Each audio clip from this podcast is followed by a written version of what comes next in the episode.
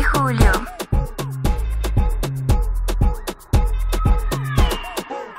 Buenos días, buenas tardes o buenas noches. Bienvenidos a esta nueva forma de ver el mundo. O tal vez no.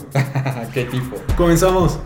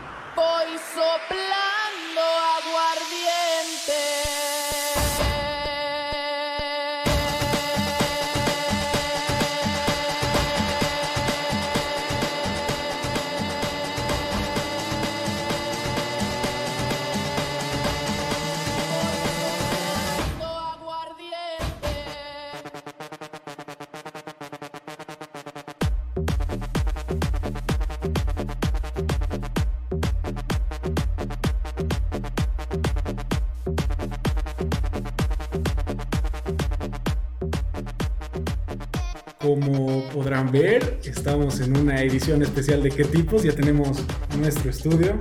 Estamos aquí botando los billetes gracias a su suscripción. Así que, Julio, ¿cómo estás? Ahora sí nos podemos manosear un poco. Un poquito, ¿no? La distancia social hay que, Sí, hay que podemos. respetarla todavía. Pero, Pero codito con codito Julio. se puede. eh, ahora tenemos un invitado especial, el primer invitado especial en esta nueva etapa de qué tipos. Estamos con Fabri Flores, alias Huachín, uno de los DJs más reconocidos de la movida nocturna aquí en el la ciudad. señor DJ, ¿no? El señor DJ. Fabri, ¿cómo estás? Todo bien chicos, Eh, gracias por la invitación, felicidades por esta iniciativa. Eh, creo que en estos tiempos de pandemia necesitamos más espacios así, donde uno se tenga que preparar y también se sienta cómodo con hablar y poder compartir algo, ¿no? Y salir de, de- de tu cocina a tu cuarto y a tu baño y a tu living, ¿no? Sí, es, es, es difícil, la cuarentena nos ha, nos ha obligado a eso. Guacho, eres súper reconocido por, por, por ser un DJ, has, has tenido un gran emprendimiento que es las noches de perreo, pero empecemos, como dicen, por el principio. ¿Cómo, cómo llegas a este mundo? Mira, eh, eso es algo que me preguntan varios porque creo que nunca lo he contado y creo que va a ser mi biografía, pero es súper interesante porque yo vengo de una familia que es bien musical, si bien mis papás no tocan algún instrumento, pues siempre han tenido esa afición por escuchar música, son bien abiertos en estilos, entonces yo agarro un poco de eso y cuando de chiquito te preguntan qué quieres hacer un deporte o quieres aprender un instrumento, yo ya jugaba algún deporte, siempre jugaba algún deporte cuando estaba en el colegio, pero dije, ¿por qué no entro a una escuela de música? Y es ahí donde empecé a mi afición por la música como tal, a tocar batería. Entonces empiezo a- a- en esta vida musical y ya cuando estoy más en primero, segundo medio, eh, estaba el boom de todo lo que era los festivales de música electrónica, David Guetta, Afrojack, eh, Steve Aoki, y yo veía y decía, oye, qué loco, yo quisiera ser DJ y quisiera llegar a, tocar en un escenario así gigante. Obviamente eh, eh, era muy difícil la movida aquí, eh, no conocía mucha gente, entonces entró a la universidad, o sea, como que tres años tenía ese sueño frustrado, empiezo a escuchar todo tipo de música y entro a la universidad y ahí conozco a un chico que justamente él hacía todo lo que eran las proyecciones y los visuales en las fiestas. Y tenía un colectivo que se llamaba el Hoy Más Vas. Y ellos hacían eh, fiestas eh, electrónicas, pero con un poco de diferente a las que nosotros conocíamos como música electrónica, digamos. Entonces estos se caracterizaban porque los géneros eran en fusión y tenían un fuerte, eh, la fuerte sintonía del bajo, digamos. Entonces lo empiezo a conocer a él y obviamente eh, me lleva a una de las primeras fiestas que era en el Target, que si muchos no conocen, era de donde es típica, eh, un poquito más abajo. Lo han demolido y ahora es un edificio. Era un lugar súper under, tú subías unas gradas de este tamaño y ahí fuera fue mi primer eh, fiesta y como que introducción al mundo de la música electrónica. esa fiesta se llamaba La Bass y tocaban todo lo que era drum and bass, dubstep. Entonces, de ahí que me empiezo a conocer con los chicos, a mí siempre me ha gustado el tema de ir a armar equipos, eh, estar en las pruebas de sonidos, siempre me gustaba estar al principio para ver que todo, cómo armaban, siempre había ese interés. Entonces, de ahí que me conozco con los chicos, me los presentan y empiezo a ser el roadie del colectivo, empiezo a recoger los equipos. Yo era el equeco de los equipos porque me cargaba compacteras, me, me cargaba todo y llegaba, me acuerdo, a las 8 de la noche al boliche cuando lo estaban limpiando y yo me encargaba de armar los equipos, ponía las compacteras, ponía todo. Yo hasta eso no era, o sea, yo quería ser DJ, pero nunca lo había dicho.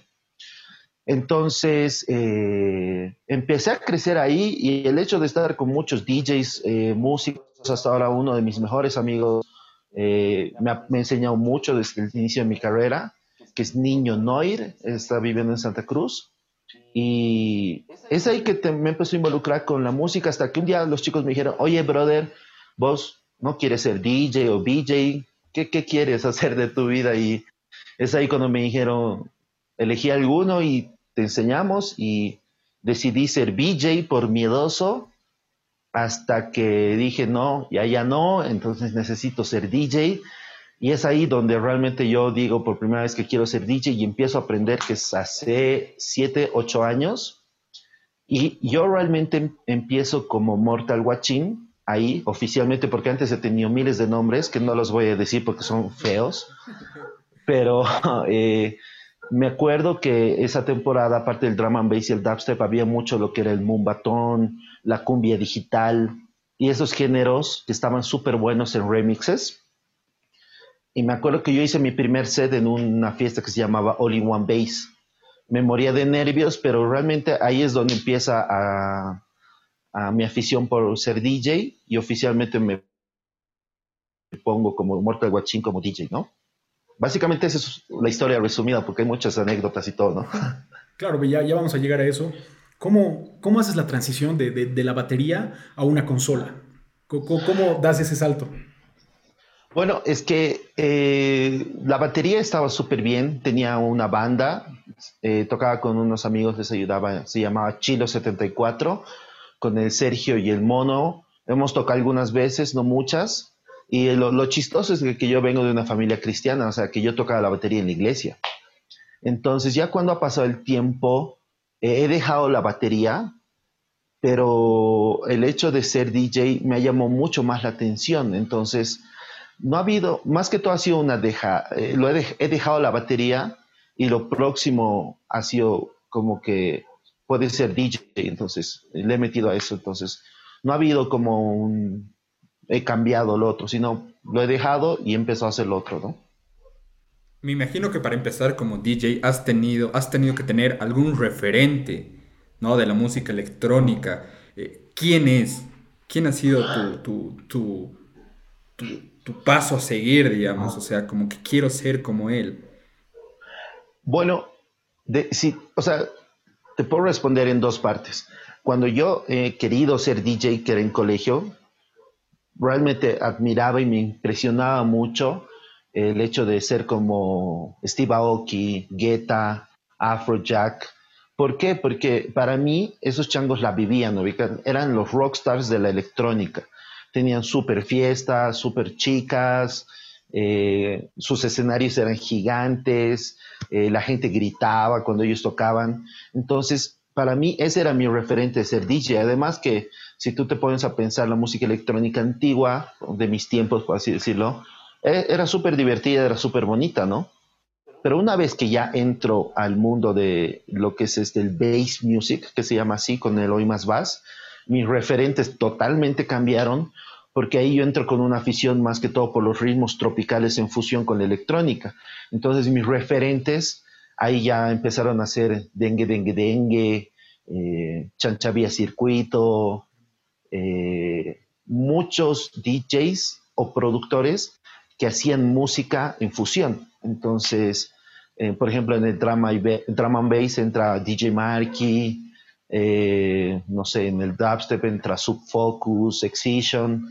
Entonces era mucho más grande. En ese tiempo se puede decir que era una escena under, entonces yo tampoco sabía mucho y me transmitían música y eso era lo bueno de la, del, del crew, el colectivo, que siempre nos pasábamos música y yo aprendí mucho ahí, ¿no? Entonces mis referentes no han sido muy comerciales en esa segunda etapa, ¿no? Nuestra sociedad aquí en, en La Paz, nos, bueno, sí sé afuera que, que, no es tan marcada como aquí en La Paz, es de, están los rockeros por un lado, están los que dicen, los rockeros dicen, uy, la cumbia es horrible, el reggaetón es lo peor, los reggaetoneros que defienden su género, los cumbieros que, que incluso se meten a hacer eh, debates con, con, con rockeros en, redes sociales, y nos hablas de, de, de la fusión.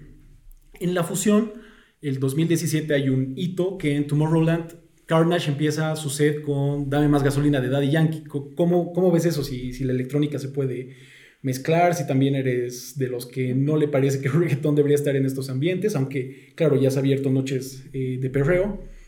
Sin embargo, hay muchos, no, el DJ debería ser de, de, electrónica. Eh, ¿qué, ¿Qué nos puedes contar de eso? Es que lo que pasa es que, bueno, esta es una opinión muy personal, creo que el punto está en el equilibrio. Si realmente eres o muy blanco o muy negro, o sea, como que aparte de no ser funcional, tú te arruinas la vida, ubicas. Uh, yo estoy muy a favor de, la fusión en general. Obviamente eh, hay fusiones que funcionan y hay fusiones, fusiones que no funcionan. Por decirte, en estas fiestas eh, que eran la bass, que era drum and bass y dubstep, si bien era música electrónica, había muchos remixes o mucha influencia del rock, por decirte, habían remixes de Metallica en dubstep, digamos. Entonces, muchos rockeros, por así decirlos, digamos, iban a las fiestas porque era como que una, un, un, plan B de ir a una tocada de rock, digamos. Entonces, eh, como te digo, hay fusiones buenas y hay fusiones malas. Por decirte, en ese mismo ejemplo de Carnage, ¿por qué funciona la gasolina?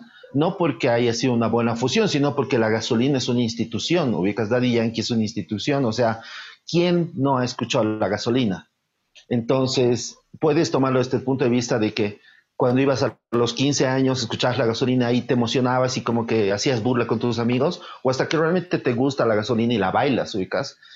Entonces, a mí, en mi opinión, yo no tengo ningún problema con el tema de la fusión. Por decirte, he tocado hace el año, el año pasado, si no me equivoco, y yo estaba encargado del escenario del Chucuta Fest el domingo.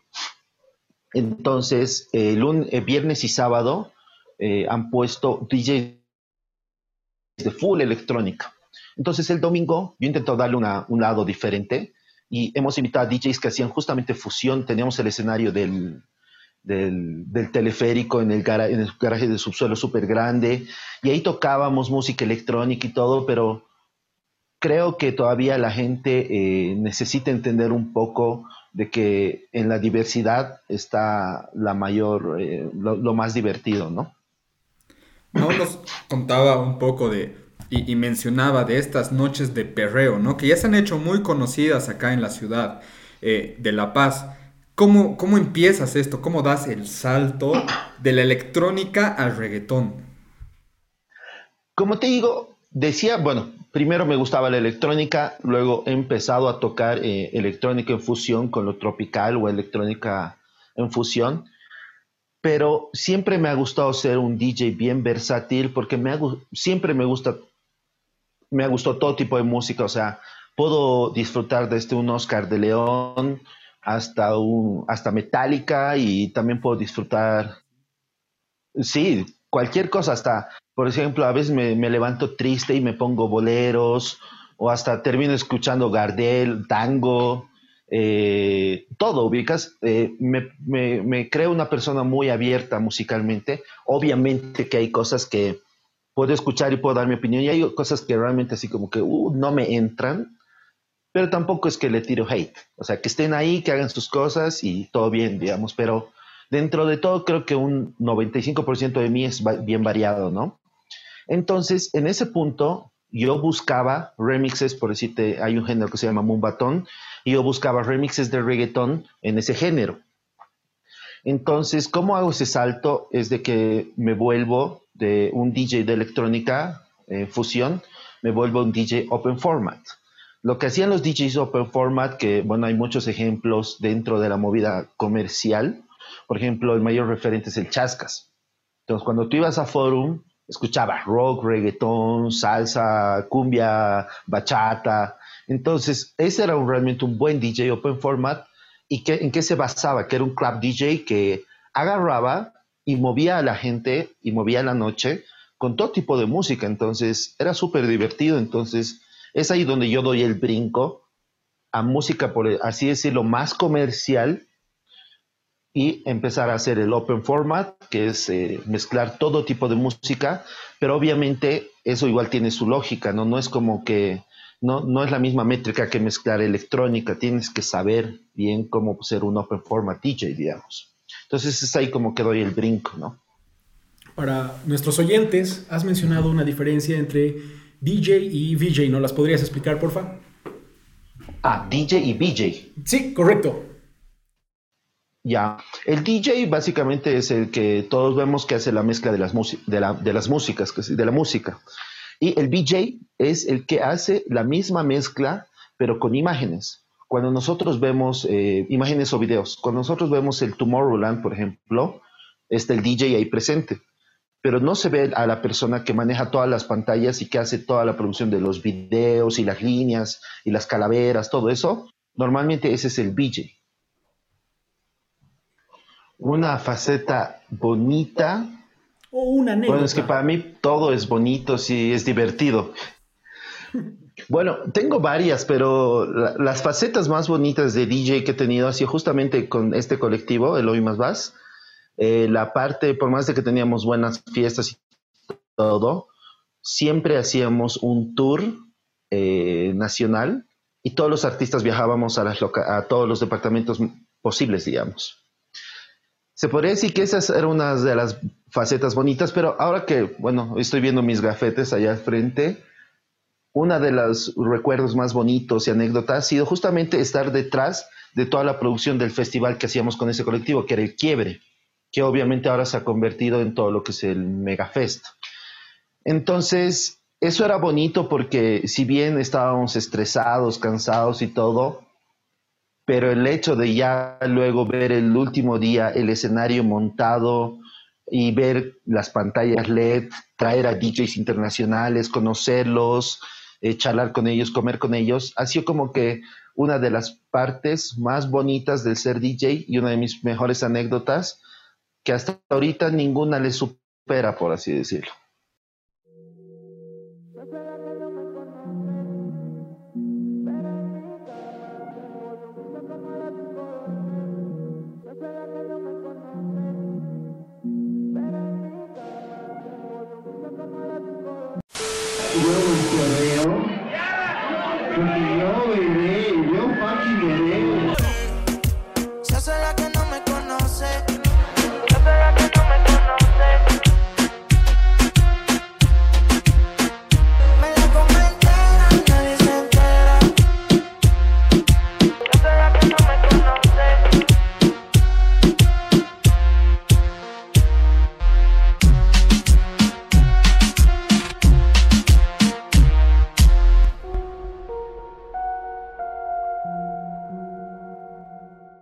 Guacho, te comentábamos, bueno, no te comentábamos, queríamos que tú nos comentes una anécdota buena en esta tu faceta artística. Bueno, eh, antes de los cortes, y bueno, ahora repitiendo un poco, eh, una de las mejores anécdotas que me llevo siendo DJ ha sido estar dentro de toda la producción de lo que era el festival que se llamaba Quiebre. Era un festival de un mes de talleres, cursos, le llamamos Actapis, pero hacíamos como presentaciones sonoras y visuales, hacíamos mapping y se cerraba todo eso en un concierto en el Parque Urbano Central.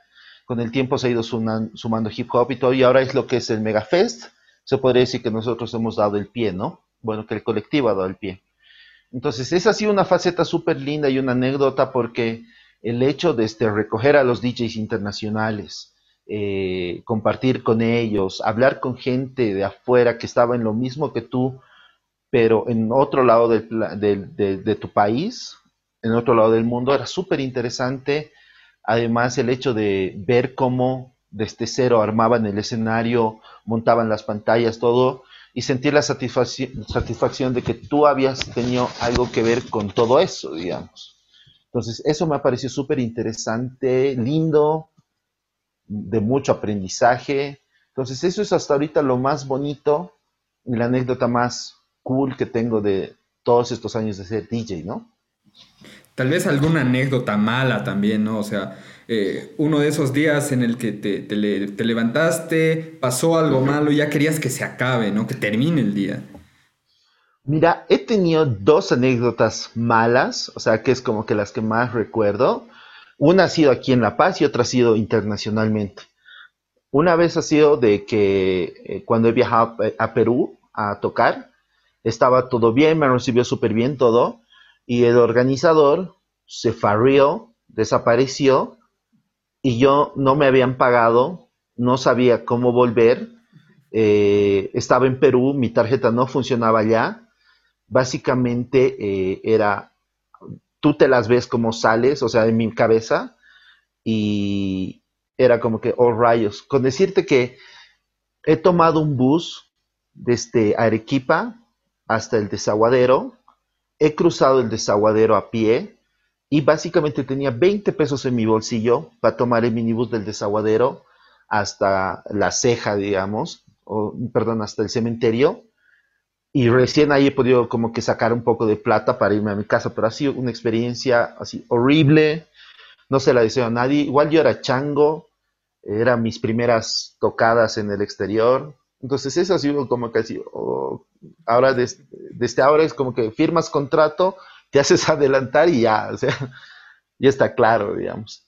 Y otra que ha sido medio fea, pero bueno, había que cumplirla, era justo en uno de los perreos de hace unos dos años, que estaba todo listo para ese jueves, iba a ser súper grande, eh, y al mediodía me llaman y me entero que mi abuelito había fallecido. Entonces, ha sido complicado porque yo no he sido muy cercano con mi abuelo, pero el hecho de decir que tu abuelito había fallecido y acordarte todo lo que has podido pasar o no has podido pasar con tu abuelito ha sido medio jodido, pero al final mis viejos, mis hermanos me han dicho, o sea, si tienes que ir es tu laburo, si tienes que cumplir, es, anda. Me acuerdo que llegué así súper serio al perreo a las 12 y después del, velorio y tuve que tocar, estuve ahí, me fui temprano, pero, eh, o sea, cumplí con todo, ¿no? Igual ha sido ha sido súper duro, pero lo tenía que hacer, ¿no? Ya hemos tenido con Fabri dos preguntas, una buena y una mala, o sea, de sus anécdotas. Ahora, ¿tendrás alguna graciosa? Graciosa. Puta, tengo, mi vida es, un, mi vida es graciosa. es un chiste de bazooka. Bazooka, bazooka. Bazooka. Puta. No, sé, sinceramente no se me ocurre, no me acuerdo algo. Ah, bueno, me acuerdo una, creo que estaba yo tocando en Valencia. Y para mí es eh, para mí es graciosa, ¿ya? Esa en la Casa del Toro, ¿ya? Tremendas fiestas había en Valencia. Uf. Re buenas fiestas. Gracias al Toro y a la PAME que me han invitado. Saludos. Eh, esta ha sido la súper chistosa que yo estaba tocando en la, en la fiesta de Valencia y se puso a lloviznar un poco, pero no era grave, estaba haciendo sol, todo bien, feliz. Pero como la casa del toro era más pasto y tenía lugares de tierra, se hizo como que barro, ¿ya? La cuestión es de que cuando ya estaban terminando la fiesta, me, me dijeron como que cinco temas más y ya todo bien, digamos. Entonces, para mí fue chistoso ver que mientras yo estaba tocando, mis amigos y otros brothers, no sé qué pasó, y se empezaron a relatear y se empezaron a pelear. Pero era como que dos grupos de seis, siete personas peleándose. Lo peor es de que uno de mis amigos estaba en muletas y el otro estaba súper yema. Los otros estaban como que chill, digamos. Se han empezado a pelear y a revolcarse en el barro y mi impotencia de decir, los voy a ir a ayudar, era como que, no, espérenme, yo también quiero ir a pelear, ubicas puse una canción más y del escenario de Paseña salté y me acuerdo que ahí nos peleamos, pero lo chistoso fue de que saliendo de esto, agarramos y ya salimos. Nosotros habíamos contratado un bus para que nos lleve y nos saque hasta la 8 porque sabíamos lo complicado que era salir de Valencia. La cuestión es de que la señora vuelve a parquear el bus, todos nos entramos. Cuando llegamos a la 8, la señora agarra y dice, bueno chicos, gracias, le pagamos, pone sus letreros para como que hacer un tramo más y irse a su casa, pero me acuerdo que se dio la vuelta y todo el minibús era lleno de barro. Ubicas que la señora sacó el letrero y me dijo, joven, dame, dame algo para limpiar. Así, yo, señora, lo siento, siento así. Viejo, toda nuestra ropa era llena de barro porque entre que pegabas a uno, te resbalabas, te sacabas todo. Incluso creo que ese día eh, un, un, un, X así como que viendo, ¿dónde es la pelea? Y al toro le pegó. Entonces, ese día sí súper loco. Eh, para mí, ese rato no, así yo estaba súper airado, pero ahora que, digamos, lo recuerdo, con, tenemos un grupo de amigos y siempre contamos esa anécdota porque es súper chistosa. Un amigo estaba tan, tan borracho que le, mi amigo en muleta se ha tenido que parar de la silla para hacerlo sentar a él, ubicas. Entonces era súper divertido. Pero eso es algo chistoso que nos ha pasado, digamos, en medio de mis tocadas. Aquí con, con Julito y con nuestro productor que está detrás de cámara hemos ido unas tres ediciones de Valencia. Y dos, tal vez. Tres que nos acordamos y otras dos que... Pero, pero bueno, tremendas fiestas. Era... Es que si has ido a Valencia y te acuerdas, es como que mm, no, no las pasó, no las pasó bien. sí, como que... No. Valencia era como que el top de fiestas en la tarde, así súper Sí. buenas. No, y De hecho, Toro, si la ves, hazla de nuevo, porfa. Sí, Por favor, invítanos. me, me acuerdo que alguna vez hemos, nos hemos visto desde las 9 de la mañana, 10, para ir a Valencia. Y sí, ¿no? Y previábamos, íbamos a comer burger y con todo a Valencia hasta las 6, 7 y de ahí after, en el depa de un Ah. amigo. Un amigo. Sí, era, era así, o sea, te veías temprano, comías algo, llegabas a Valencia, te madreabas y luego era lo típico, o era Beyond o no me acuerdo. Sense, No, no me acuerdo, pero por ahí estaba, ¿no? O muchas veces nosotros nos íbamos a Glam, digamos, así Claro. bajamos el mismo minibús a Glam, ¿no? Tremen- tremendas fiestas, Valencia. Era, creo que ha sido de, de lo, de lo mejorcito que ha creado la comunidad de estudiantes de la Católica. Que no era de la Católica, sino era de, de, de Mauricio. No es Mauricio Toro, es. Sé que su apellido es Toro, pero. ¿Su nombre? Uy, se me fue. El toro, el toro. Sí, eh, el Toro. Sí. Gran No sujeto, dónde mejor persona. perderse. Querido Guacho, eh, volviendo un poco al tema, al tema de, de- de la música electrónica, ¿a dónde estás apuntando ahora en el futuro? A que- y además en la cuarentena, ¿cómo te has reinventado? Bueno, algo que ahorita recuerdo que no he respondido es cómo ha nacido el perreo, digamos. Obviamente, si ahorita tú me preguntas, yo sigo siendo un open format DJ, pero desde que ha nacido el perreo, que es hace tres años, yo estoy como que muy metido dentro de la movida eh, de música urbana, que es lo que es reggaetón, un poco de trap, y ahorita yo ya no estoy haciendo mucha electrónica, o sea, tocando mucha electrónica, obviamente que sigo siendo residente en glam, entonces hay algún rato que estábamos tocando entre cumbia y algo, le metemos algo de electrónica, entonces la proyección hacia afuera ha sido bien grande con esto del perreo en específico, que es lo más actual que estoy haciendo. Am, lo último que hemos hecho ha sido el perreo land, que ha sido la fiesta del reggaetón, por así decirlo, más grande, temática, eh, que ha sido en la Cinemateca, en el garaje. Hemos llegado a mil personas que han pagado su entrada para ir a ver la fiesta. Y puedo decir la fiesta de reggaetón más grande, ¿por qué? Porque si bien ha- han habido tocadas mucho más grandes y todo, pero ninguna ha sido solamente de reggaetón y con DJs, ubicas. Entonces, para mí, eso ha sido un gran logro, juntar mil personas que vayan a bancarse tres DJs y escuchar reggaetón toda la noche en un garaje.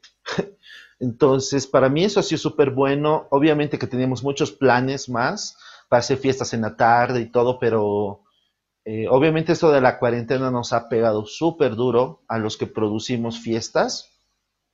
Pero lo que empezamos a hacer es eh, a darnos formas para seguir con esto de las fiestas y bueno, empezamos lo que es las transmisiones online los jueves de noches de perreo.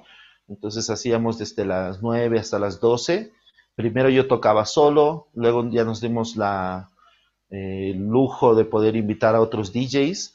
De hecho, esto nos ayudó a que la cartera de DJs que hayan tocado por el perreo sea ahora internacional. Eh, tocamos con Barbie Chola, que es una mexicana. eh, súper famosa, tocamos con Liz de Chile, tocamos con Nata Chinese de México, eh, el Barba de Argentina. Entonces tuvimos mucho más acercamiento internacional y bueno, estamos en esas. Obviamente que por hace un mes lo hemos parado, un tiempo para hacer un refresh y ver, eh, mejorar el equipo de streaming, porque tuvimos muchas peleas. Desde que no sabíamos hacer streaming, no tenemos suficientes equipos para el streaming, hay que subir el internet para que sea fluido, el copyright, eh, muchas cosas que nos han como que detenido un poco, pero eh, ahora hemos trabajado y estamos trabajando todavía para generar fiestas virtuales mucho mejores cada vez, ¿no? Creo que estamos conscientes y, vas a concordar conmigo en que las noches de perreo son brutales, ¿no? Son, son de las mejores que hay eh, y, de lo mejor que hay eh, en la semana, en, las noches paseñas, ¿no? Esto obviamente antes de, la cuarentena y como nos mencionabas, ¿no? O sea, los jueves también que ahora podemos conectarnos y, y seguir con el perreo. Yeah. ¿Cómo, lo has visto? ¿Cuál ha sido tu percepción respecto a la aceptación de la gente con, con este género, con este nuevo formato? Bueno, de, hablando de este, un poco atrás de este, el perro como tal en Glam los jueves, era súper divertido porque todos me, algo, mucha gente me decía, ¿y por qué no lo haces viernes? ¿Por qué no sábado? Yo decía, pero es que el jueves tiene ese su, su sabor delicioso y de, maldad de irte a fiestear y el viernes está muerto, pero el sábado la vuelves a romper, entonces eh, como que se volvió clave ese día, ¿no? Porque una vez intenté hacer sábado y hubo respuesta, pero todo el mundo quería el jueves de perreo. Entonces, eh, ahora en cuarentena, te digo que el primer perreo que hicimos en, en cuarentena online, tuvimos 500 viewers online, o sea, en directo, fue súper divertido porque la gente comentaba así como que, hola chicos, ¿cómo están? Sí, vamos a la barra, daremos cuotas. Eh, no sé, ¿quiénes están en el baño? Ya me estoy yendo. O, por favor, déjenme entrar, soy amigo del DJ. Eh, o cuánto está el cover. O el seguridad me está sacando porque estoy súper eh, borracho. Y era chistoso porque subían estados y nunca me voy a olvidar. Hay un brother que se llama Miguel no me acuerdo su apellido, pero el primer perreo subió estados y en su tele estaba transmitiendo, o sea, yo estaba tocando, y el brother se empezó a hacer Bloody Marys con su licuadora y todo, ¿ven? El brother se farrió, pero así se farrió, ¿ven? Y al día siguiente una amiga me dice, este brother merece un premio porque se había bajado solito una botella, al día siguiente estaba muerto, pero era como que súper divertido. Entonces, ahí a través del tiempo hemos ido batallando con el tema de que, obviamente, ahora si tú entras a un streaming del perreo, vas a tener 100, 120 personas, pero también la dinámica es diferente y yo también he logrado entender, por eso que le hemos puesto una pausa, porque eh, es un tiempo que si bien nosotros como artistas o DJs podemos proponer eh, fiestas virtuales para la gente, pero también es un tiempo complicado que te lleva a reflexionar y también te pones a pensar en todo lo que está pasando, ¿no? Obviamente, por eso nosotros queremos ver cómo podemos funcionar para que la gente eh, salga un poco de su cabeza, pero tampoco como que, por así decirlo, se caiga en lo que está pasando, ¿no? Entonces, es complejo, pero estamos en eso, ¿no? eso que bailamos todas las bebés.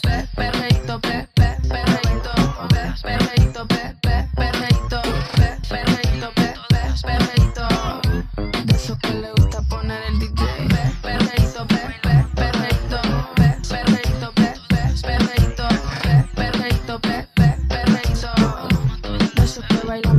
La pared, contra la pared, contra la pared contra la pared, contra la pared, contra la pared, todas las bebés.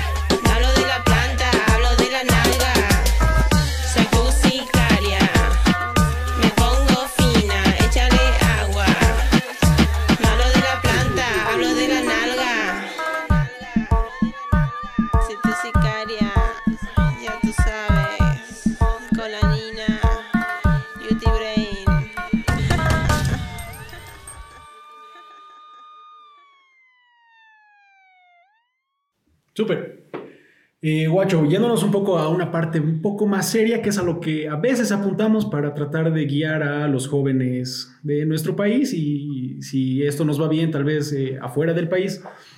¿Qué les aconsejas? ¿Cómo te has, tal vez, como muchos dicen, arriesgado a hacer una carrera artística y no una que te da un título, es decir, una licenciatura, una ingeniería, tal vez ser arquitecto?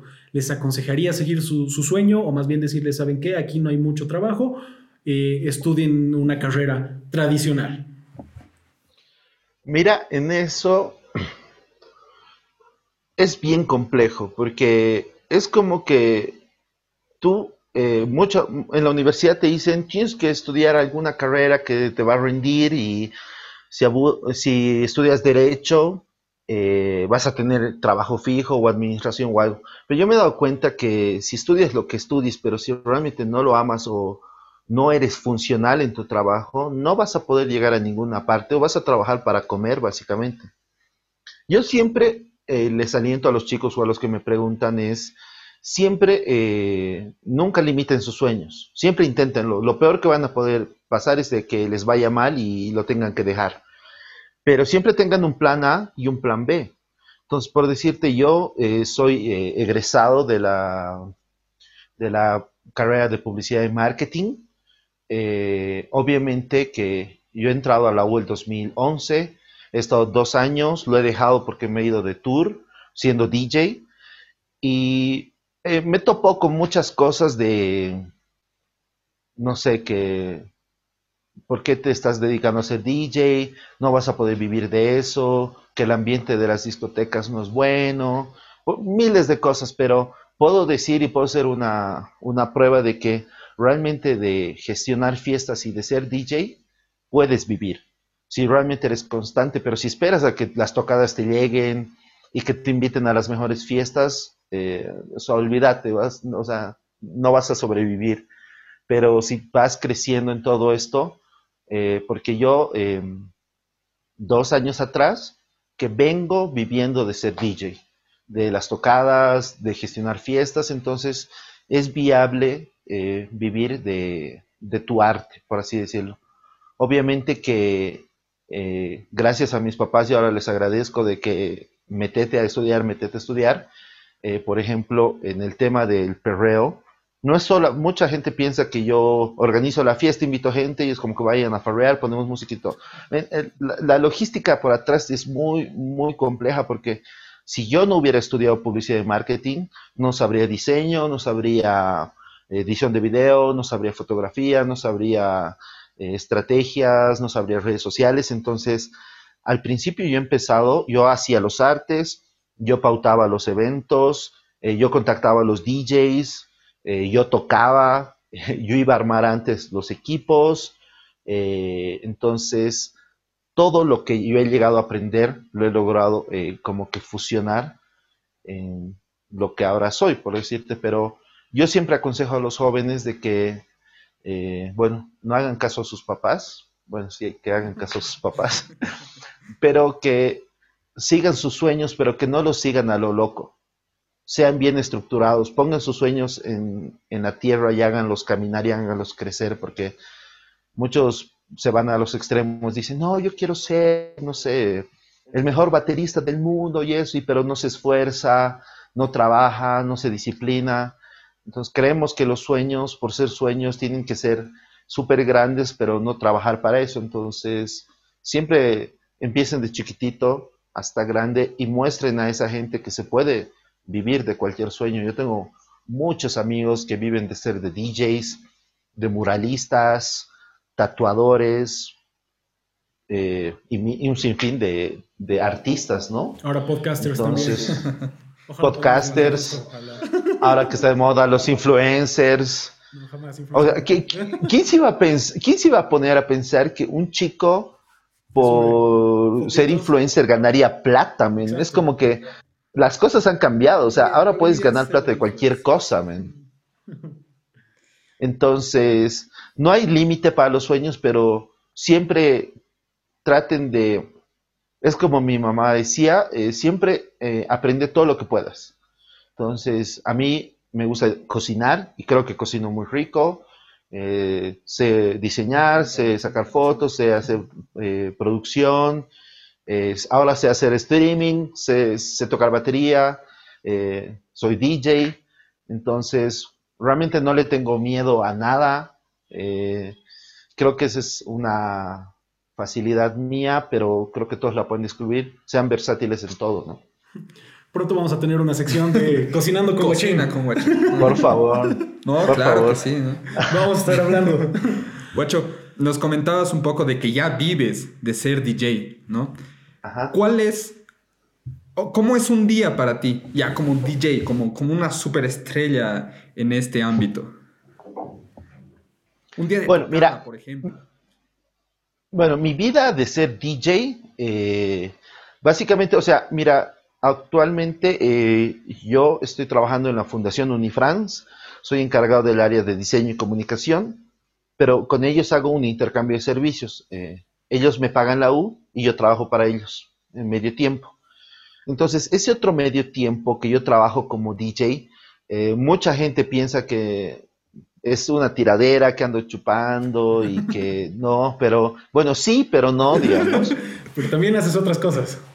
Pero es que necesitas trabajar, ubicas, porque si, si bien eh, todo es en la computadora, pero aunque no creas, es siempre bueno como DJ estar escuchando música, estar atentos a las noticias, que si un disco sale, que si una canción es buena, ver otros sets de otros DJs para ver cómo enganchan ciertas canciones, si ha salido un remix nuevo, qué podrías hacer tú de diferente en tu set, que si tal canción no es buena en esta versión, la puedes escuchar en otra. Eh, entonces es un trabajo eh, eh, de por medio porque para cada perreo yo nunca he tocado lo mismo. Han habido perreos que me han gustado más y han habido perreos que me han gustado menos, pero es por decirte que en uno he tocado reggaetón más antiguo, entonces me he ido a buscar temas más antiguos, en otro he tocado un poco más nuevo. Entonces el trabajo del DJ es siempre estar actualizado en la música, siempre también practicar tus skills de mezclar, de, cómo ecualizar las cosas. Entonces viene un trabajo por detrás, entonces un día mío, digamos, es eh, me levanto, me ducho, desayuno rico, eh, voy a la oficina, hago todos mis pendientes, siempre me gusta estar con gente, hablar, almorzar algo, y de ahí en- en algún café o en mi casa, me meto a la computadora a ver sets, a descargar música, eh, y eso, y básicamente ando eso siempre con audífonos, escuchando música, y básicamente ese es un día mío, ¿no?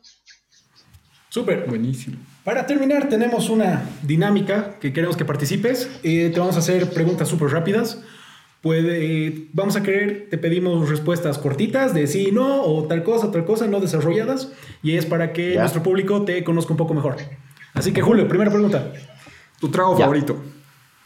Jagger, Jagger, wow. Eh, ¿Rubias o morenas? Morenas, Morenas. Nombre de un DJ de música electrónica.